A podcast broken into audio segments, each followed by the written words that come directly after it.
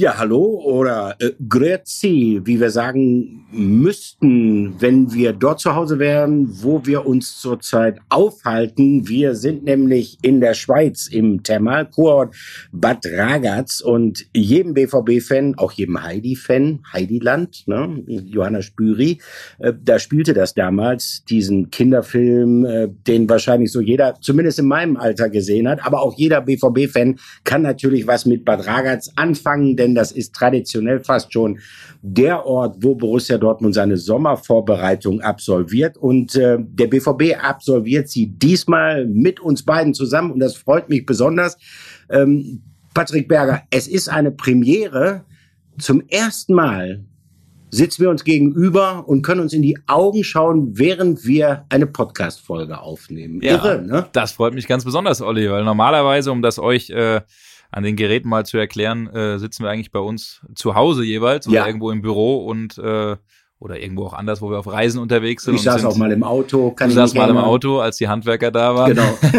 ich saß mal in Monaco, als ich Mino Raiola interviewt habe. Ja. Also äh, überall und jetzt sind wir tatsächlich hier ähm, mal zusammen. Ich meine, wir sehen uns ja schon oft, aber dass wir zusammen einen Podcast aufnehmen, das freut mich und das freut mich so sehr, Olli, dass ich jetzt, du hast schon Ah, man hört's. Ich mir hier. Ja, da hat er sich richtig drauf gefreut. Ja, die Dose. Ich, ich dummerweise hatte meine Bierdose vorher schon aufgemacht. Wir trinken hier, kann man sagen, ist ja kein deutsches Bier. Nö, Schützengarten. Schützengarten. Wir trinken ein Schweizer Lagerbier. Okay, aber es ja. schmeckt nicht schlecht. An der Stelle darf ich sagen, Olli, das hat äh, schlappe 4 Franken 50 gekostet. Das geht aber noch äh, eigentlich, muss ich sagen. Ähm, ja, aber gerade eben sind wir zurückgekommen vom Testspiel des BVB äh? in Alltag, kurz über der Grenze. Und äh, ja, da, Olli, darfst du jetzt mal raten, was ich für äh, einen Liter Diesel in Franken bezahlt habe. ich habe die, ich habe den äh, äh, die Redaktion, den Verlag Sport 1 GmbH nicht so ganz Franken 20? nicht so ganz auseinandergenommen. Also ich habe gesagt, nee, das ist ein bisschen mehr. Es waren 2,45, also ungefähr 2,50 Euro.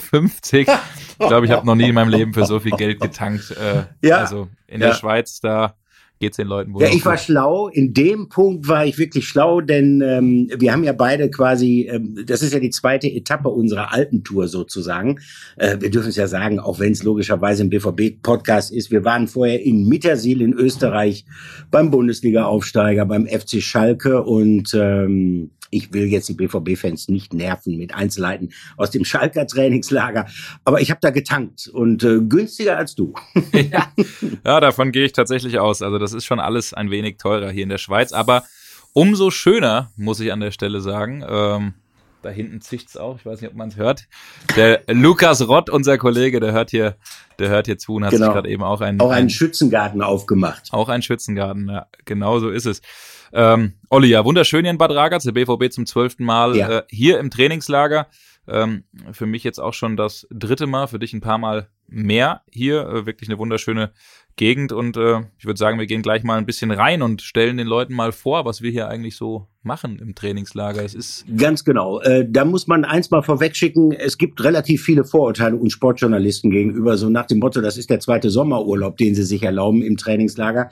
Äh, ganz, ist es nicht? Nein, ist es nicht. Ganz so ist es nicht. Wirklich nicht. Das muss man sagen. Äh, der Vorteil ähm, aus journalistischer Sicht, wenn du ein Trainingslager besucht, ist einfach dadurch, dass die Jungs hier äh, eine gute Woche ich sag mal, kaserniert sind, auf sehr luxuriöse Art und Weise kaserniert sind.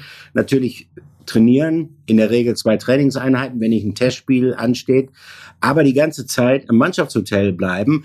Äh, das hat zur Folge, dass die zwischendurch ähm, uns gegenüber etwas offener sind, als wenn sie zu Hause trainieren, Trainingsgelände, dann nach Hause fahren und vielleicht noch mal nachmittags für die zweite Einheit wiederkommen. Das heißt, man kann da Kontakte pflegen, ähm, man kann Interviews führen. Es ist so, dass meistens die Trainingseinheit vormittags auch äh, medienöffentlich ist. Das heißt, wir können dann dabei sein. Es sind auch viele Fans, BVB-Fans hier in Bad Ragaz, die können dabei sein. Und mittags findet dann immer eine Medienrunde statt. Dort gibt es in der Regel dann ein oder auch manchmal zwei Spieler, äh, die wir dann befragen können. Und gleichzeitig natürlich auch ist es sowas wie eine Art Kontaktbörse. Das heißt, man hat auch mal die Möglichkeit, Hintergrundgespräche zu führen, die jetzt nicht alle inhaltlich veröffentlicht werden, aber wo man so ein paar Informationen mehr bekommt als die, wenn man jetzt nur die Spiele besucht und vielleicht einmal die Woche ähm, Vielfach ist es ja auch nicht mehr, äh, was die Zugangsmöglichkeiten für uns Journalisten angeht, wenn die normal während der Saison zu Hause trainieren. Und da hat man hier dann schon doch einige andere und etwas bessere Möglichkeiten. Wobei, ganz so schön wie früher ist es dann doch nicht mehr. Äh, da kommen wir nachher noch mal drauf zu sprechen. Früher durfte man teilweise mit der Mannschaft in einem Hotel wohnen. Und da hat man natürlich viel, viel mehr erfahren. Auch manche Dinge erfahren, die ähm, man besser äh, nicht erfahren hätte. Olli, jetzt muss ich dich gerade äh, tatsächlich unterbrechen für eine äh, Breaking-Nachricht. Das mhm. ist äh, äh, ja fast so hier wie bei einem, bei einem Live-Podcast. Man muss an der Stelle sagen, wir nehmen sehr spät auf, äh, am Montagabend um 23.02 Uhr. Und der BVB hat jetzt in dem Moment bekannt gegeben, wir hätten das ja auch thematisiert, thematisiert dass Sebastian Haller beim Testspiel in Valencia nicht dabei war. Ja. Und er ist krankheitsbedingt abgereist, weil im Rahmen intensiver medizinischer Untersuchungen im Laufe des Tages ein Tumor im Hoden entdeckt wurde. Oh. Und während der kommenden Tage werden weitere Untersuchungen in einem spezialisierten medizinischen Zentrum stattfinden. Ja, und es wird auch an der Stelle der Sportdirektor Sebastian Kehl zitiert, diese Nachricht heute war ein Schock für Sebastian Haller und uns alle. Die gesamte BVB-Familie wünscht ihm, dass er schnellstmöglich vollständig gesund wird und wir ihn bald wieder in die Arme schließen können. Wir werden ja das alle, alles Mögliche in unserer mhm. Macht Stehende tun, äh, und dass er bestmöglich behandelt wird. Puh, also das ist jetzt schon eine ziemlich krasse Nachricht. Ähm, ja. Wow. Also, das ist eine, das ist eine niederschmetternde Nachricht, die natürlich auch nochmal verdeutlicht, dass äh, es geht um mehr als um Fußball, um Taktik, um Transfers. Die Gesundheit ist wirklich das Aller, Allerwichtigste. Und wie gesagt, äh, drücken wir Sebastian Aller dort ähm, die Daumen, dass die Sache für ihn gut ausgeht, dass die Sache für ihn glimpflich ausgehen wird. Und ich denke, es verbietet sich dann auch in solch einer Situation noch dazu, wenn man diese ähm, wirklich ähm, schlechte Nachricht gerade erst bekommen hat, äh, sich jetzt in Spekulationen zu ergehen, was das heißt, wie lange ausfällt, etc. pp. Das ist alles nicht wichtig. Hauptsache, Nein, das machen wir, glaube ich, alles schnell, schnell wieder gesund. Genau, das machen wir, glaube ja. ich, alles in Ruhe, weil wie gesagt, genau. tatsächlich, ihr hört es gerade live und die Nachricht ist, also was heißt live? Ihr hört es wahrscheinlich irgendwie morgen äh, früh, aber äh, für uns kommt es gerade live rein. Wir müssen auch erstmal gucken, wie wir mit dieser Nachricht dann in den nächsten Stunden und auch morgen im Laufe des Tages äh, umgehen. Also Sebastian Haller hat, äh, das kann ich an der Stelle sagen, wir konnten ihn ja auch beobachten, eigentlich einen sehr frischen Eindruck gemacht, auch äh, in der ja. Medienrunde. Er, er war bei uns ähm, gut drauf, gut gelaunt, ähm, ist auch, das fand ich immer ganz cool, äh, mit einer Musikbox hier im Trainingslager rumgelaufen, äh, sehr laut französischen Rap oder französischen R&B gehört und äh, ja, hat fleißig Autogramme verteilt und äh, war auch für die Fans da. Also da sieht man mal, wie schnell so etwas gehen kann. Also toi, toi, toi, dass das ähm, ja hoffentlich zackig auf die Beine geht. Aber jetzt müssen wir den Faden wieder finden, Olli. Wir wollten eigentlich dazu kommen, was äh, für ein unglaublicher Drive hier beim BVB ja. eigentlich im Trainingslager drin ist. Und ne? das hängt sicherlich auch ein bisschen damit zusammen, dass sich dieses Trainingslager von ja, vielen BVB-Trainingslagern in den letzten Jahren dann doch unterscheidet in einem wesentlichen Punkt. Denn die beiden entscheidenden Positionen, auch was die Ausgestaltung der Zukunft von Borussia Dortmund angeht, die sind hier sozusagen erstmalig im Rahmen einer Sommervorbereitung in Charge. Das ist zum einen logischerweise Edin Terzic, ähm, der neue Chefcoach, logischerweise einmal schon als Interimscoach für Borussia Dortmund, für die Profimannschaft äh, tätig gewesen, durchaus erfolgreich. Aber es ist natürlich was ganz anderes, wenn er erstmalig eine komplette Vorbereitung auch mit den Dingen, die dazugehören, sprich Kaderplanung zu absolvieren hat. Und der andere neue Mann, ähm, der hier erstmals sozusagen in seiner neuen Funktion in Bad Ragaz in Erscheinung tritt, ist Sebastian Kehl, der ja offiziell seit dem 1.7. dann der Nachfolger von Michael Zorg als Sportdirektor gewesen ist. Und ähm, ja, ähm, ich glaube, dass diese beiden Personalien auch eine Wirkung haben auf die Mannschaft. Also logischerweise, man muss vorsichtig sein mit Prognosen, äh, wie sich das langfristig entwickeln wird. Aber ich glaube, dass es erstmal stimmungsmäßig dafür sorgt, dass die Spieler auch wissen, oha, auch die, die schon länger da sind, hier bricht jetzt eine neue Zeitrechnung an. Und ähm, ich bilde mir ein, Patrick, das merkt man auch. Wenn man sich die Trainingseinheiten so anschaut, ne, es geht durchaus zur Sache. Ja, also das muss ich äh, tatsächlich auch sagen. Die Intensität ist sehr, sehr hoch im Training. Ähm, man merkt, wir neigen ja vielleicht manchmal auch dazu, manche Sachen ein bisschen zu sehr äh, rein zu interpretieren, aber an der Stelle finde ich, finde ich gar nicht. Man merkt, dass ein Konkurrenzkampf auf äh, verschiedenen Positionen gegeben ist, ob das äh, in der Innenverteidigung ist mit Mats Hummels, mit äh, ja. Nico Schlotterbeck und äh, Niklas Süle.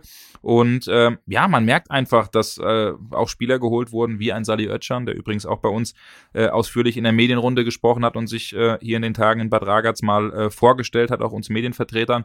Äh, man merkt einfach, dass da Leute geholt wurden, die wirklich Bock haben und die äh, frisch sind, die neue Elemente reinbringen und ähm, also wirklich die Dynamik ist extrem hoch, die Intensität ist extrem hoch und auch ähm, über den Mann, über den wir gleich sprechen, äh, Mats Hummels. Also da muss ich sagen, er wirkt wirklich ein bisschen fitter, ein bisschen spritziger, mhm. ein bisschen frischer. Er hat im Urlaub äh, wirklich enorm viel gemacht, an sich gearbeitet. Man konnte auch so ein bisschen verfolgen, auch auf den sozialen Netzwerken, wie er sich im englischen Garten äh, hier und da in, äh, in München auch vorbereitet, ähm, joggt, fleißig an sich arbeitet.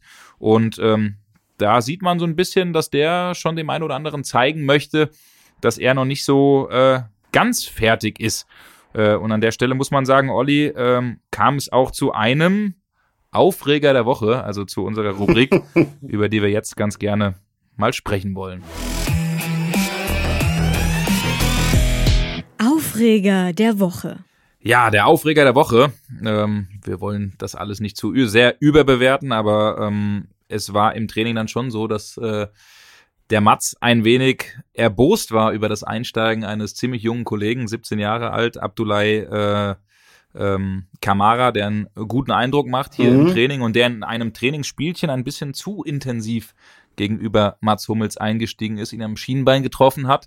Äh, das Ganze natürlich stattgefunden äh, vor ähm, ja, vielen Fans, die hier mitgereist sind, die dem BVB die Daumen drücken und äh, es lief auch in einem Livestream des BVB und wir hören mal rein, was Mats Hummels nach diesem Foul gesagt hat. Meine Fresse, die gehen alle rein, ihr Vollidioten.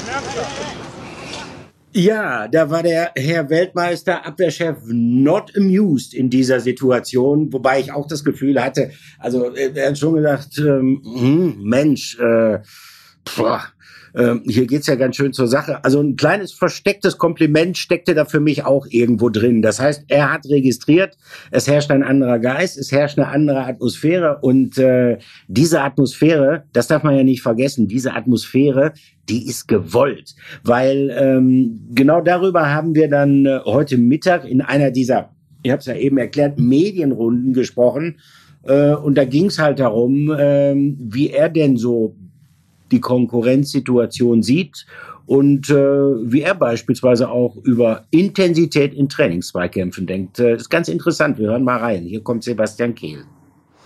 Solange sich keiner ernsthaft verletzt, ähm, äh, glaube ich, gehört das auch mal dazu. Da ist auch, ähm, da ist auch manchmal ähm, dann auch eine, eine, gewisse Aggressivität im Training da. Die jungen Spieler wollen sich auch ein bisschen beweisen und äh, wollen dann auch mal zeigen. Und natürlich äh, muss man äh, da vernünftig miteinander umgehen. Es darf nicht ausarten. Aber es zeigt, dass Feuer drin ist im Training. Es zeigt, dass die Jungs konzentriert arbeiten, dass sie ähm, die Aufgaben hier auch richtig annehmen und jeder um seine Chance kämpft. Und deswegen ist das grundsätzlich etwas, was ich, äh, was ich gerne sehe.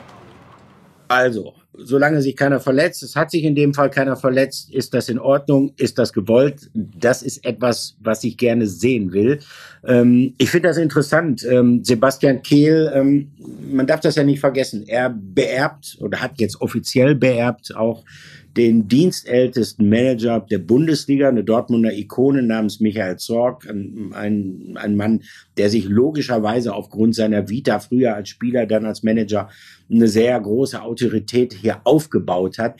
Das ist nicht leicht, wenn man in die Fußstapfen ähm, eines solchen Vorgängers treten muss. Sebastian Kehl hat ja eine gewisse Vorlaufzeit auch gehabt, hat Gelegenheit gehabt, sich einzuarbeiten. Und deshalb habe ich seinen Auftritt heute, ich sag mal, besonders aufmerksam verfolgt. Mich hat das schon interessiert, wie selbstbewusst tritt er auf und ähm, wie sieht er auch seine eigene Rolle. Das ist ganz interessant eben in dem Zitat. Er sagt, das ist etwas, was ich gerne sehe. Also er stellt seine eigene Funktion da schon auch zur Schau. Das ist auch richtig und wichtig, weil so stützt du natürlich auch deine Intensität. Interessanter Auftritt von ihm. Er hat nochmal zusammengefasst, beispielsweise, ähm, wie wichtig es für Borussia Dortmund ist, eine andere, ja, um Marco Rose zu zitieren, Haltung, aber ich sag lieber Mentalität. Mentalität ist das Wort. Ja, wir, wir nehmen es, wir dürfen wir es nehmen. nehmen. Mentalität. Haltung ist von gestern jetzt. okay, möge mir verzeihen, äh, der Marco Rose. Aber wie wichtig es für Borussia Dortmund ist, eine andere, eine verbesserte Mentalität an den Tag zu legen, gerade in Situationen, wo es dann auch mal schwierig wird, in Drucksituationen, in K.O.-Spielen. Und äh, Sebastian Kehl hat gesagt, okay, das ist nicht nur Teil, äh, sagen wir mal, der Gespräche, die man hier natürlich auch als Verantwortlicher mit den Spielern führt, sondern äh, das hat man beispielsweise den neuen Spielern gleich ganz zu Anfang gesagt, was sie mitbringen müssen, wenn sie sich auf Borussia Dortmund einlassen wollen. Nochmal Sebastian Kehl. Äh, und ähm, es gibt trotzdem fernab der sportlichen Ziele, die wir haben, auch ein paar übergeordnete Ziele.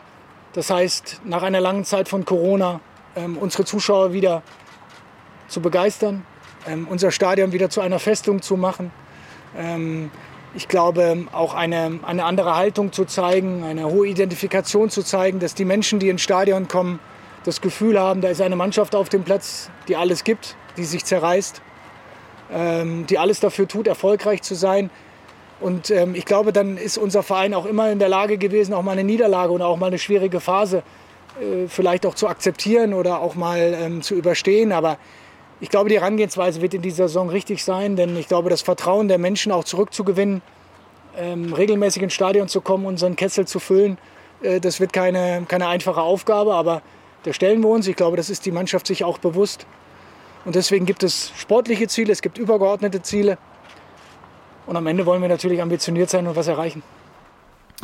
Ja, Sebastian Kehl hat da schon sehr deutlich gemacht, Olli, dass er das ist auch so ein Wort, was immer jetzt wieder gerne benutzt wird, ähm, einen Trainer haben will oder Spieler haben will, die den BVB wieder anzünden. Also das äh, mhm. finde ich passt aber wirklich ganz gut, weil man braucht da ähm, ganz viele Leute, die halt äh, hinter dem BVB stehen und das war in der vergangenen Saison schon so ja, vier, fünf Spiele hinten raus, wo wirklich im Stadion gepfiffen wurde. Und wenn man sich das mal überlegt, wann das beim BVB zuletzt der Fall war, also da muss wirklich die komplette Stadt bedingungslos hinter dieser Mannschaft stehen, ja. die, die, Spieler hinter, die, hinter diesem Verein stehen und äh, nur so kann es gehen dann, dass man äh, ja möglicherweise auch Ziele wieder erreicht, auf die man ganz, ganz lange wartet. Und da finde ich, äh, da können wir gleich äh, bei diesem Aspekt bleiben, hat Sebastian Kehl auch was Interessantes heute gesagt, ähm, denn der hat ziemlich klar gemacht, dass ja, man schon natürlich diese Dauerlangeweile an der Spitze, zehn Jahre sind es ja jetzt die Bayern, äh, die immer wieder diesen Titel holen, die will man natürlich irgendwie durchbrechen, aber er nimmt da schon auch andere Mannschaften in die Pflicht. Hören wir mal rein.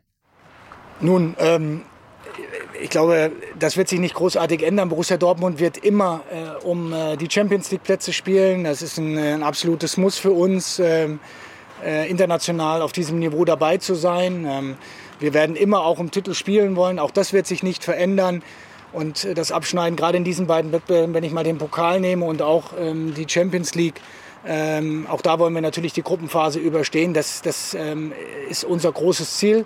Das müssen wir mit diesem Kader auch gewährleisten. Und natürlich wollen wir auch ähm, ein Ausscheiden im DFB-Pokal in so früher Runde, wie das in der letzten Saison war, verhindern. Ähm, was in der Bundesliga möglich sein wird, das hängt auch ein Stück weit davon ab, was die anderen tun. Ähm, ich äh, sehe uns da natürlich in einer Rolle, um auch angreifen zu wollen. Ja, das, äh, äh das mag so sein, aber ich glaube, ähm, viele andere Mannschaften sollten sich genauso in dieser Rolle sehen. Ähm, es ist am Ende auch Leverkusen, es ist am Ende auch Leipzig äh, gefordert, um jetzt einfach nur mal, mal zwei zu nehmen. Ähm, auch diese Mannschaften haben teilweise ihre Spiele halten können, haben starke Kader. denn wenn wir am Ende Bayern München in der Form äh, mal nach zehn Jahren auch ablösen wollen, äh, dann, dann sind alle Mannschaften, dann ist die Liga gefordert. Also, mit lieben Grüßen äh, nach Leverkusen, mit lieben Grüßen nach Leipzig. Äh, tut mal was, damit die Bundesliga wieder spannend wird. Äh, wünschen wir uns doch alle eigentlich. Ja, ne? klar, ja. klar. Natürlich wünschen wir uns, dass die Bundesliga wieder spannend wird. Aber man muss ganz ehrlich sagen, äh, kurzer Exkurs. Bayer Leverkusen, das ist ja noch nie was geworden. RB Leipzig ist natürlich mit einer neuen Dynamik gestartet. Aber ähm, es, auch wenn man jetzt nicht unbedingt die schwarz-gelbe Brille auf hat, äh, mir fehlt so ein klein wenig die Fantasie, um zu sagen, dass es dann ein anderer Verein sein sollte, der die Bayern vielleicht gefährden kann. Es wird schwer genug. Ich muss sagen, Olli, ich habe immer, ich habe immer äh, gesagt, wenn, wenn, wenn, Lewandowski den Verein verlässt, dann ja. gibt's, glaube ich, eine riesengroße Chance. Da haben wir in den in der letzten Saison auch drüber gesprochen, dass man das mal irgendwann beendet. Aber wenn man jetzt überlegt, man hat Mané geholt, ja. in der Abwehr auf Süle reagiert mit einem Matthijs die Licht, der kommt. Vielleicht kommt noch irgendwie ein echter Neuner, der Brazzo. Wir haben den alle kritisiert, aber macht gerade an der einen oder anderen Stelle auch aber was richtig. Es könnte ne? möglicherweise zu Reibungsverlusten kommen, weil Robert Lewandowski natürlich eine sehr dominante äh, Figur für das Bayern-Spiel gewesen ist. Das Spiel war auf ihn zugeschnitten. Er ist ja auch, das, das äh, darf man niemals vergessen, ein wirklich kompletter Offensivspieler, der in jeder Spielsituation Situation das Richtige tun kann. Also das unterscheidet ihn ja beispielsweise auch von einem Erling Haaland, der halt, äh, wenn er mit dem Rücken zum gegnerischen Tor steht, jetzt nicht unbedingt die allerschärfste Waffe ist. Der war komplett und äh, das zu kompensieren könnte zu Reibungsverlusten führen. Also wer weiß, die Hoffnung stirbt zuletzt. Äh, schauen wir einfach mal. Äh, zwei Themen für Borussia Dortmund wie gesagt, der bundesweite Blick auf den BVB, der sagt immer, oh Mensch, endlich mal, die sollen doch mal endlich mal wieder um die Meisterschaft mitspielen, schaffen sie sowieso nicht. Dann natürlich das andere Thema, was ich glaube, aus Sicht des Vereins das Wichtigere ist, dass die Mannschaft tatsächlich ein anderes Auftreten an den Tag legt, damit es nicht bröckelt an der eigenen Fanbase. Aber wir wollen jetzt auch noch mal und auch das gehört natürlich äh, zu einer Trainingslagerberichterstattung. Wir wollen jetzt noch mal auf ähm, das Testspiel vom Borussia Dortmund am Montagabend, wenn auch nur kurz zu sprechen kommen. Ähm, und zwar fand das statt äh, gegen einen namhaften Gegner, gegen Valencia und in einem Stadion mit, also ich glaube, viel schrecklicheren Namen als dieser Stadionname kann man sich nicht ausmalen. Ne? wir kriegen kein Geld dafür, wir nennen sie die Cashpoint Arena. das muss man sich mal überlegen. Also ist schon, ist das schon. Ist, äh, das steht noch über Playmobil Arena. Playmobil Arena, Schau Insland Arena, also auch, nicht schlecht. auch nicht schlecht. Ne? Äh, war nicht, war nicht in Fürth sogar mal äh, die die Trolley Arena. Ich weiß es nicht. Also es ist, gibt schon die verrücktesten, verrücktesten Stadionna Stadionnamen, aber ich muss sagen, ein sehr schönes Örtchen direkt an der äh, österreichischen Grenze zur Schweiz. Und natürlich auch das Örtchen, in dem jetzt mittlerweile Miroslav Klose, ein echter Weltstar, ja immerhin den SCR Alltag trainiert, aber der BVB reist da in den letzten Jahren immer wieder hin für Testspiele. Und ähm, ich fand es ganz cool, weil man konnte jetzt beim Spiel gegen Valencia mal beobachten, wie Gennaro Gattuso an der Seitenlinie oh, rumwirbelt. Das oh, ist ja. der, ähm, ja, dürfte eigentlich jeder hier im Podcast natürlich kennen, sind wahrscheinlich auch ein paar jüngere äh, Zuhörer und Zuhörerinnen dabei, aber natürlich Gennaro Gattuso ein Weltklasse äh, ja, da hat's, da hat's gekracht, Weltklasse. Defensiv Mann natürlich äh, damals auch in Mailand lange aktiv und äh, boah, der hat bestimmt Weltmeister 2006. Weltmeister, der hat bestimmt, der hat bestimmt, weiß ich nicht, 10, 12 Kilometer an der Seitenlinie da abgeschrubbt ja. im Testspiel. Ein äh, sogenannter Mentalitätsspieler. Ein Mentalitätsspieler. So einer hätte im BVB wahrscheinlich auch in der heutigen Zeit sehr, sehr gut getan. Aber welche Erkenntnisse nehmen wir aus diesem Test mit? Der BVB hat das Spiel 1-3 verloren, Olli. Ja. Es war der erste Test, in dem alle Nationalspieler ähm, zurückgereist sind, mitgemacht haben. Es haben drei Spieler voll durchgespielt. Gregor Kobel, Mahmoud Dahoud und äh, Yusufa Mukoko. Das waren auch die, die die Vorbereitung natürlich komplett mitmachen konnten. Aber ähm, es war schon ein bisschen Sand im Getriebe, aber das kann man, ja. glaube ich, so früh auch in dieser Saisonvorbereitung, das kann es man dem auch eingestehen. Und es war ein Gegner, der auch bewusst so ausgesucht wurde. Ja, definitiv. Ähm, die Schwierigkeit ist immer, wie bewertet man Testspiele, äh, intensive Trainingseinheiten. Das heißt, logischerweise, die Mannschaft ist erst seit kurzem zusammen viele Neuzugänge bei Borussia Dortmund. Da kann logischerweise noch nicht alles funktionieren. Wenn man jetzt die Maßstäbe anlegen würde, die man an ein Bundesligaspiel anlegt, dann würde man sagen, ja, okay, äh, offensiv hat man einiges zu bieten. Es gab auch deutlich mehr Chancen äh, für den BVB. Äh, defensiv gab es ein paar, ja, ähm, unforced oder forced errors. Äh, da sah man logischerweise nicht immer glücklich auf. Verminderung der Gegentore ist ja auch ein großes Thema. Aber wie gesagt, das sollte man in der Tat nicht überbewerten. Ähm, Edin Terzic äh, hat sozusagen alle einmal durchbewegt. Ähm, und auffällig ist, äh, dass äh, äh, zwei Spieler nicht zum Einsatz gekommen sind. Zwei Spieler, bei denen davon ausgegangen werden kann, dass man sie auch nicht mehr allzu lange beim BVB haben wird.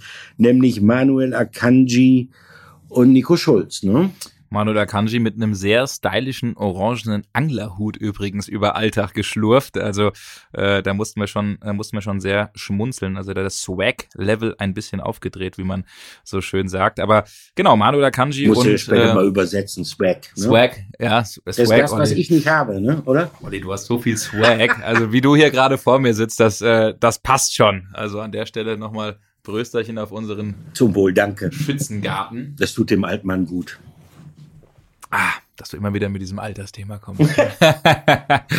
Nein, also äh, Manuel Akanji, Swag-Level an der Stelle, äh, auf Level 100 würde ich sagen. Also, ähm, nee, um, um, um darauf einzugehen, Manuel Akanji und Nico Schulz äh, nicht mitgespielt. Das ist, glaube ich, schon ein äh, ziemlich klares Zeichen. Die Situationen sind aber natürlich unterschiedlich gelagert. Auf der einen Seite ähm, Manuel Akanji, der noch äh, bis 2023 Vertrag hat, der eigentlich ein absoluter Leistungsträger beim BVB ist, ähm, der, wie ich finde, in der vergangenen Saison das ähm, über weite Teile wirklich sehr, sehr gut gemacht hat und noch einer der wenigen Lichtblicke war in einer Saison, die ja nicht äh, allzu gut ist. Er hat ja damals ein Angebot ähm, abgelehnt zur Vertragsverlängerung beim BVB und gesagt, dass er gerne etwas anderes machen möchte. Und an der Stelle hat man, glaube ich, schon eigentlich mit mehr Angeboten gerechnet oder da ist davon ja eigentlich ausgegangen, dass ein bisschen mehr vielleicht schon früher passiert in die eine oder andere Richtung.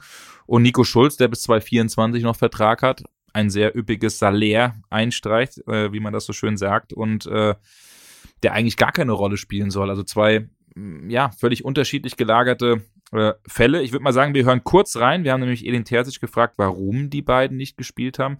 Und wir hören mal rein, was er dazu zu sagen hat. Nochmals, ich weiß, ihr werdet immer wieder nachbohren. Ähm, ich habe es gesagt, die Jungs wissen alle Bescheid. Ähm, zuerst möchte ich nichts sagen. Ja, in der Tat. Ähm, Schulz, Akanji, zwei völlig verschiedene Fälle. Der eine ähm, hoch anerkannt. Ich denke auch, äh, es wird eine Frage der Zeit sein, bis es da einen Vollzug gibt, äh, was ähm, Akanjis neuen Arbeitgeber angeht. Äh, Nico Schulz ähm, ist so eine klassische Situation. Ähm, ein Spieler, der beim BVB nicht zurechtgekommen ist, der, und das muss man auch ganz ehrlich mal, hört sich brutal an, aber offen sagen, der den Anforderungen auf dem Niveau einfach nicht genügt, gleichzeitig natürlich aber mit einem Vertrag ausgestattet ist, den er so schnell woanders nicht bekommt. Das ist keine einfache Situation, ähm, die zu lösen wird. Äh, äh, deshalb nicht einfach, weil im Grunde genommen, man muss dem Spieler keinen Vorwurf machen, denn äh, Borussia Dortmund hat sozusagen bei vollem Bewusstsein ähm, Schulz diesen Vertrag gegeben und er hätte natürlich theoretisch das gute Recht, diesen Vertrag äh, oder zumindest zu versuchen, diesen Vertrag auch zu erfüllen. Es bleibt spannend. Schauen wir mal, wie es weitergeht. Ähm, wir wollten aber noch über einen sprechen, der ähm, und, und davon gehen alle aus und darauf hoffen alle, der noch längere Zeit die Zukunft von Borussia Dortmund bestimmen wird, nämlich Jude Bellingham. Ähm, phänomenale Entwicklung genommen beim BVB, eine richtig, richtig starke vergangene Saison gespielt.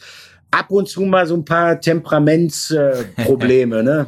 Schönen Gruß an Felix Zweier, aber nicht nur an den. Schönen Gruß ja, auch stimmt, an Nico auch mal was. Schulz. Da Ja, gab's ja, auch stimmt, noch da mal war was. auch mal was. Also, ähm, er tut sich so ein bisschen schwer, ähm, sein Temperament manchmal zu zügeln. Und ähm, ja, die Frage ist, äh, ist das okay? Muss man ihm das so durchgehen lassen? Ähm, bezieht er daraus aus diesem Temperament ja vielleicht auch eine gewisse Stärke? Oder wäre es nicht so langsam an der Zeit, auch mal darüber nachzudenken, ähm, ob er nicht auch mal von der Persönlichkeitsentwicklung her vielleicht die nächste Stufe nimmt? Ja, genau, das ist es. Also schöne Grüße auch an Axel Witzel, da war ja auch mal was. Also, Stimmt. Ne? Das, das wäre der dritte. Es läppert sich. Äh, es läppert sich. Äh, wir hatten ja damals auch im Podcast erzählt, dass es äh, mal nach einem Spiel auch zu einer Auseinandersetzung zwischen Jude Bellingham und Axel Witzel kam, wo er einem routinierten Spieler eigentlich ja so ein bisschen auch respektlos zu verstehen gegeben hat, dass er vielleicht nicht ganz gerade Ja. der gleichen Meinung ist.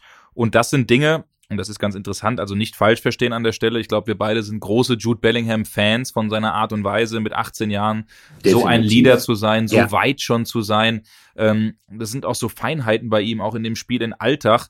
Ähm, da sieht man auch, was er für die Fans tut. Äh, Das war eine Halbzeit, war ganz spannend. Äh, ähm, waren zwei, drei Fans, die wie es halt heutzutage ist, Plakate gemacht haben und er ist wirklich auf die komplett andere Seite des äh, Platzes gelaufen in der Halbzeit und hat sein Trikot ja. einem Fan gegeben, das ein Plakat gebastelt hat und so Sachen vergessen die Fans einfach nicht und das äh, das ist super an ihm, natürlich auch seine geniale Art und Weise auf dem Platz. Aber, und jetzt kommen wir zu dem Temperament, äh, diese ganzen Geschichten, die du auch aufgezählt hast, Zweier und Co., Witzel, ähm, das ist jetzt ein Ding, wo der BVB eben auch eine Persönlichkeitsentwicklung ganz klar fordert bei Jude Bellingham. Da gab's äh, schon auch den ein oder anderen Rapport für ihn und auch äh, ja so einen kleinen so einen kleinen Rüffler, ähm, weil Edin Terzic ihm auch in mehreren Gesprächen auch klar zu verstehen gegeben hat, er fordert eine klare Persönlichkeitsentwicklung. Und ähm, da heißt es eben nicht nur auf dem Platz rumzuschreien, auf dem Platz äh, vielleicht auch den ein oder anderen Meter zu viel zu machen, sondern wirklich seine Energie auch ein Stück weit zu dosieren, seine, seine Emotionen zu dosieren, vielleicht auch wieder ihn auch äh, daran zu appellieren, äh, in der Gesamtheit auch in der Mannschaft Erfolg zu haben. Und äh, das sind wirklich Punkte, ähm, die Edin Terzic ihm auch äh, klipp und klar zu verstehen gegeben hat, dass er da ähm, ja wirklich eine Steigerung äh, erwartet. Natürlich ist auch Edin Terzic ein großer Fan von Jude Bellingham, müssen wir gar nicht drum rumreden. Der hat seinen Stammplatz äh, eigentlich so gut wie sicher auch in der äh, kommenden Saison, aber da wird es eben auch interessant. Wird das ein Spieler sein, der den BVB äh, auch in den nächsten Jahren weiterhin begleiten wird? Oder gibt es ja. da, ähnlich wie bei, ich denke an Jaden Sancho, ich denke an äh, Erling Haaland, sind das die nächsten Fälle, die wir da wieder haben, wo wir wieder beinahe täglich zum Telefon greifen müssen? Und es gibt da jetzt schon Liverpool, Real Madrid, die ganzen Gerüchte, die es jetzt schon gibt. Also klar ist, er spielt diese Saison auf jeden Fall beim BVB hat sich dazu committed und der BVB wird auch äh, einen Teufel tun, ja, ihn für eine Summe, weiß ich nicht, 120, 130 Millionen drunter überhaupt abzugeben. Also das wird nicht passieren. Aber Olli, ich glaube, da können wir uns trotzdem auf was gefasst machen. Ja, definitiv. Zumal wenn die Entwicklung von, von Jude Bellingham so weitergehen wird. Mit dem Temperament, das ist so ein bisschen ein zweischneidiges Schwert, finde ich, weil ich glaube auch, dass er jemand ist, der gerade aus äh, ja, dieser, dieser leidenschaftlichen Art und Weise, aus diesem Temperament auch eine gewisse Stärke bezieht. Er ist ja nun mal so ein, so ein Box-to-Box-Mittelfeldspieler, der ja quasi den kompletten Bereich zwischen den Strafräumen da abdeckt und äh, da braucht man schon vielleicht auch ein bisschen mehr Adrenalinausschüttung. Äh, aber ähm, logisch, ähm, jemand wie er ist hochinteressant für internationale Topclubs und äh, äh, da wird es auch in den kommenden Monaten, sofern toi toi toi er sich nicht verletzt, Gerüchte geben und es wird Interessenten geben und so weiter und so fort. Ähm, das ist ja sozusagen der Fluch der guten Tat von Borussia Dortmund, die diese jungen Leute dann geködert haben, sie weiterentwickelt haben. Ähm, Sebastian Kehl hat dazu auch gesagt, ja klar, wir bemühen uns sozusagen die Verweildauer der Spieler beim BVB zu erhöhen. Aber er hat auch gesagt, wir können es natürlich nicht versprechen, dass es uns bei jedem Spieler gelingt gelingt. Also bei Jude Bellingham, ich glaube, da muss man kein Prophet sein. Da wird sehr, sehr schwer, ähm, äh, jetzt sagen wir mal, eine Möglichkeit zu schaffen, die dann beinhaltet, dass der vielleicht in fünf Jahren noch bei Borussia Dortmund spielt. Machen wir uns nichts vor. So läuft das Geschäft und ähm, es gibt halt äh, Vereine mit mehr, mehr Geld und äh, das äh, bekommen wir auch hin und wieder Gott sei Dank vielleicht in dem Augenblick im Hinblick auf die Spannung an der Spitze der Liga die Bayern zu spüren. Das ist auf jeden Fall richtig, Olli. Aber Jude Bellingham, ein Spieler, ich glaube, äh, der könnte vielleicht so der neue Erling Haaland in unserem Podcast werden, über den wir wahrscheinlich ein bisschen, ein bisschen öfter sprechen. Also ähm, ja, äh, genau. Es, aber es ist einfach ein Spieler, der mich total äh, ja mitreißt, begeistert, die Fans auch. Aber wie gesagt, er muss seine Emotionen im Griff halten und ein bisschen dosieren und äh, ja, dann kann das einfach, und das war auch ganz interessant, Sebastian Haller hat auch in der Medienrunde gesagt, äh, da habe ich ihn die Frage ähm, gestellt, welcher Spieler beeindruckt dich eigentlich in den ersten Tagen hier beim BVB mhm. am meisten und wie aus der Pistole geschossen, der muss gar nicht überlegen, hat er gesagt, ähm, Jude Bellingham ein crazy Guy, ein crazy Player, hat ja. er gemeint. Äh, unglaublich in diesem Alter diese Eigenschaften zu haben und jeder weiß, wenn er verletzungsfrei bleibt und das so weitermacht, dann steht ihm eine Weltkarriere bevor. Und ich glaube, genauso, Olli. Das kann man äh, uns so ja, Können wir das machen? Olli, eine Weltkarriere als Reporter, der, die, die, äh, stand dir bevor und die und die und die bist du glaube ich, gegangen. Bevor und äh, habe ich dann doch nicht gemacht. Ne? Quatsch.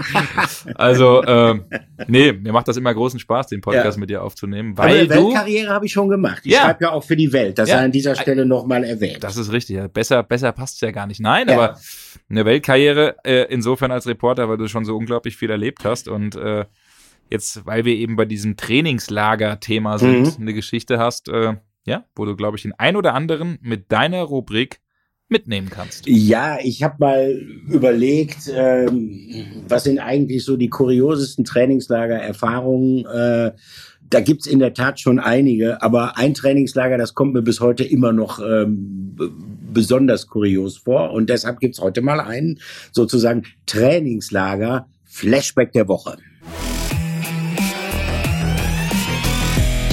Flashback der Woche. Ja, äh, es gibt äh, viele Trainingslager, zum Beispiel im Sommer, aber auch im Winter. Äh, da sind die Ziele fast ausrechenbar. Also äh, wie gesagt, Borussia Dortmund ist jetzt zum zwölften Mal in der Schweiz. Ähm, Im Winter geht's äh, dann in der Regel nach Andalusien, nach Mabea äh, andere fahren nach Portugal, aber das sind so die normalen Destinationen. Belek gibt's auch manchmal. Belek, genau, Belek wird auch immer gerne genommen, also äh, schön türkische Riviera, kennt man ja alles. Äh, aber 1994 beispielsweise, da gab's dann tatsächlich mal ein Trainingslager mit einer sehr, sehr ungewöhnlichen Location, das Borussia Dortmund sich da ausgesucht hat, nämlich der BVB, der ging, man höre und staune, nach Costa Rica, nach Mittelamerika. Damals waren die Winterpausen noch etwas länger, aber Sinn und Zweck einer Reise nach Costa Rica, das hat sich niemand so richtig erschlossen. Äh, Michael Mayer war damals für ungewöhnliche Trainings, war der BVB-Manager damals, war damals für ungewöhnliche Trainingslager bekannt. Ein Jahr später ging es dann nach Brasilien. Das war auch ein sehr turbulentes Trainingslager. Das werde ich an anderer Stelle nochmal sagen. Aber damals, wie gesagt, ging es also nach Costa Rica. Warum auch immer. Und dann passierte es. Ähm, es ging so ziemlich alles schief, was schief gehen konnte. Am Tag vor dem Abflug hatte Ottmar Hitzfeld, damalige Cheftrainer, einen Magendurchbruch, konnte die Reise nicht mit antreten. Und äh, so kam es, dass äh, Michael Henke, sein ewiger Co-Trainer, dann für die Dauer dieses Trainingslagers zum Cheftrainer befördert wurde. Es ging dann los nach Costa Rica und äh, die Mannschaft war, ja, es war eine gute Mannschaft, da war ein bisschen auch so eine Desperado-Mannschaft. Also die wussten natürlich genau, wow, jetzt ist der Alte nicht mit dabei. Wir fahren in eine schöne tropische Destination. Äh, dann kam man an in einem Hotel, was wirklich ein absoluter Traum war, was so sozusagen so einen Innenhof hatte äh, mit so einem Palmendach. Da war ein Casino drin, da waren diverse Bars drin, Diskotheken. Man konnte in einem Swimmingpool sitzen und gleichzeitig also von da aus an die Bar gehen. Ich hatte damals äh, quasi meine Schreibutensilien auf dieser Bar liegen und habe sozusagen zeitweise da auch im Swimmingpool gelebt, das gebe ich gerne zu. Aber man muss da sagen, ihr wart damals im gleichen Hotel wie die Mannschaft sogar. Mit der Mannschaft ja. zusammen. Das ist heute ein bisschen anders. Ja, ja. Ne? Also ja. ich kann mich auch noch erinnern, dass ein Kollege von der Bildzeitung, der hatte irgendwie was geschrieben über Steffen Kahl, äh, dem passte das nicht und der suchte dann äh, den Kollegen nachts durch die Bar und äh, äh, es gab auch Auseinandersetzungen und es gab auch Partys. Also es war ein buntes Treiben bleiben, ein Kommen und Gehen. Es gab ein paar Missverständnisse von der Übermittlung her. Ähm, ich habe übrigens, weil ich eher angereist bin, ich habe einen günstigeren Flug genommen und kam da als erster an. Ich kannte kein Wort Spanisch in San Jose, in der Hauptstadt, in diesem Nobelhotel und habe gesagt, ich sei Teil der Gruppe von Borussia Dortmund, worauf man dachte, ich sei der Chef der ganzen Delegation und hat mir, glaube ich, die größte Suite gegeben, in der ich je genächtigt habe äh, Tennisplatz groß. Äh, ich habe mal geguckt, äh, Staatsgäste haben da geschlafen. Ich habe im gleichen Bett geschlafen, in dem auch schon mal also die Matratze wird hoffentlich gewechselt worden che sein. So. Nein, Che Guevara zwar nicht, aber okay. Willy Brandt war mal da okay. und Ronald Reagan waren mal da. Nicht schlecht. Naja, nicht und dann habe ich da anderthalb Tage sozusagen in dieser Suite verbracht und dann pochte es an meine Tür und dann stand Michael Mayer da und sagte, ich möchte doch endlich sein Zimmer räumen. aber wie gesagt, missverständlich klärte sich auf. Aber du hast eine Nacht drin genächtigt, oder was? Äh, anderthalb ah, sozusagen, ah, anderthalb. Dann wurde schön. ich rausgeschickt. äh, ich habe da natürlich die Gelegenheit genutzt. Äh, nach dem Trainingslager habe ich noch eine Woche Urlaub gemacht. Und äh, da habe ich dann allerdings eine der schwierigsten Erfahrungen meines Lebens gemacht. Ich bin an einem Karibikstrand eingeladen worden von zwei Jungs äh, auf ein paar Drinks und man fragte, wo ich herkomme. Und ich habe das dann treu doof alles erzählt und dass ich Reporter wäre und dass ich also auch mit Reportagegeräten fürs Radio unterwegs wäre. Ja, wo ich denn wohnen würde. Ja, in so einem schönen Chalet, in dem und dem Hotel am Strand und herrlich. Der eine entfernte sich, der andere hielt mich bei Laune mit weiteren Drinks. Dann kam der zweite zurück und kurz darauf haben die beiden sich verabschiedet. Dann bin ich in mein Hotel getorkelt, dieses Chalet am Strand und habe festgestellt, Tür kaputt, aufgebrochen. Ja, und dann hatte man mir alles geklaut. Äh, Papiere von dem Mietwagen, Schlüssel von dem Mietwagen, Portemonnaie, Telefon, alles war weg. Ich musste dann zur deutschen Botschaft und äh, habe dann sozusagen, gibt so eine Art Kredit, dass man die Rückreise, Flugticket war auch weg, dass man die Rückreise überhaupt äh, organisieren kann. Und ähm, ja, ähm, so wurde ich dann gegen Ende dieser Trainingslagerreise ein bisschen runtergeholt. Ich habe dummerweise in der Hektik es gab noch einen Mitschnitt eines BVB-Testspiels gegen Alajuela den äh, kostarikanischen Rekordmeister. Und Michael Henke hat da tatsächlich mit Viererkette spielen lassen. Das Spiel wurde gefilmt irgendwie von einer Kamera und es lag eine, eine, eine, eine Videokassette vor mit dem Mitschnitt dieses Spiels. Und die war hinterlegt für mich am Schalter von LTU und ich sollte die eigentlich mitbringen, weil Michael Henke die Ottmar Hitzfeld zeigen wollte, wie das mit der Mannschaft, Hitzfeld hat nie mit Viererkette gespielt, wie das mit der Viererkette funktioniert hatte. Und äh, nachdem mir so viel Chaos da zuteil geworden ist, habe ich Trottel das Ding vergessen. Michael Henke ist heute noch ein bisschen böse auf Aber das muss man mal, also ist ja eigentlich ganz schön, äh, wenn man naja, heute, ja, nein, komplett rausgeraubt. Nein, nein, nein, um Gottes Willen, die Geschichte, die Geschichte meine ich ja nicht. Aber was ja Wahnsinn ist, ist, dass du diesen Mitschnitt mitbringen musst. Heutzutage würden das wahrscheinlich 20 Videoanalysten machen. Das geht sofort über Satellit das heutzutage. Geht sowieso, wurde, genau. ich weiß nicht, das kostarikanische Fernsehen hat einen Mitschnitt angefertigt und der war dann hinterlegt. Die Mannschaft war schon weg und weil der Mitschnitt zu spät zum Flughafen gekommen ist und deshalb sollte ich den dann, weil ich ja noch eine Woche Urlaub gemacht habe, mitbringen. Habe ich aber verpennt. Aber Olli, das sind alles Sachen, aus denen du, glaube ich, aus denen du, glaube ich, gelernt hast und die du mitgenommen hast. Genau. Ne, für die, äh, ja. Und, und der BVB spielte natürlich auch anschließend die Rückrunde nicht mit Viererkette. Okay. ja, gut, also dann. Sehr schön. Gab es da gutes kostarikanisches Bier? Weil ich bin gerade am überlegen, wie fanden wir unser oh, Schützengarten? Das weiß ich nicht mehr. Ach, ich fand es okay, ganz, ne? ganz süffig, ganz süffig. Schüger, man nennt es auch ja. Hashtag Schüger. Ich trinke eigentlich gerne etwas herbere Biere, aber ja. das war, war ganz süffig. War okay, muss ich auch sagen. Ja, und da wären wir schon wieder am Ende angekommen, Olli, ne? Also, ich glaube, wir können das öfter mal machen, dass wir uns vis-à-vis, -vis, wie sehr man gerne, so schön sagt, sehr sehen. gerne. Äh, oft ist es ja ein zeitliches Problem oder irgendwie, ja. ich, meine, ich wohne in Köln und du wohnst, äh, ja, darf man den Wohnort nennen? Man darf, bleibt zwei Wohnorte im Prinzip. Ich wohne in Essen, aber meine Lebensgefährtin wohnt in Dortmund und zwar in unmittelbarer Nähe des Borsigplatzes. Siehst du? Also bist du da, wo, ja, wo, das, wo das Herz des BVBs so ist es. schlägt und äh, ja, den Platz, den natürlich jeder Fan aus diesem Podcast äh, kennt. Olli, wir sind am Ende angekommen. Es hat großen Spaß gemacht. Dito.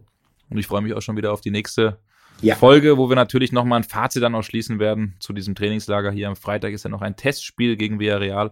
Und wir dürfen nicht vergessen an der Stelle, gute Besserung an Sepp Haller. Auf jeden Fall. Wir sind alle auf jeden Fall mit ihm, drücken die Daumen, dass das ja schnell wieder alles verheilt. Und an der Stelle, ja, schalte demnächst wieder gerne ein und wir freuen uns. Das tun wir. Bis bald.